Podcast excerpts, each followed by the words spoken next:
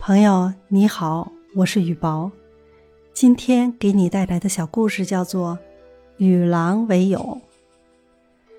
在生物学界，北极狼一直被认为是最冷酷和凶残的野兽，而德国年轻的科学家冯·毕赖恩却孤胆深入法德边界的原始森林地带，探索它们的生存奥秘。两年间，他与北极狼建立了令人难以置信的深厚情谊。毕莱恩在原始森林里住了快一年时间，他在夜里常听见狼嚎，但彼此并没照过面。天冷了，他想多备些木柴。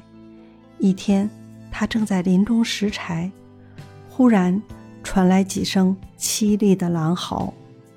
循声找去，他看到一只腿受重伤的小狼缩在岩石旁。四周看看，没有其他的狼，他便将这只小狼抱回了自己住的小木屋。小狼显然饿了，毕莱恩先喂了它一块牛肉，接着又为它清洗和处理伤口。经过一段时间的疗养，小狼很快康复。毕莱恩便将它放归自然。小狼一步三回头地走了，但每到夜间，小狼常常回到木屋前嚎叫，声音缠绵而温柔。毕莱恩则开门迎客，人与狼像好友重逢般相互拥抱。毕莱恩为自己的狼友取个名字叫福子。福子临走前用牙轻轻咬了一下他的脚踝，似乎在与他吻别。果然，再见到福子时，他已是一头强健的雄狼，他的身后还跟着七只大狼，被狼群围在中间。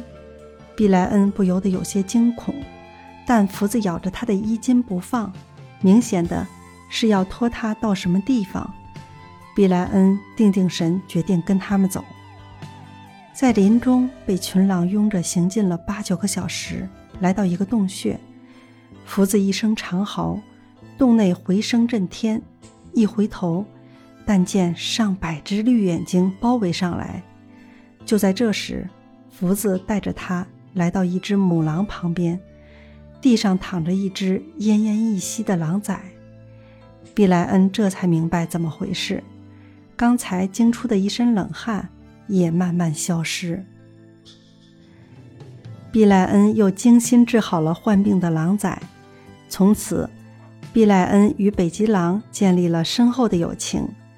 在福子的陪伴下，他甚至可以自由出入狼窝。至于用嚎声呼唤狼友，更是不在话下。有一次。他请慕名来采访他的汉堡电视台记者吃烤鹿肉，谁知肉香招来了两只大黑熊。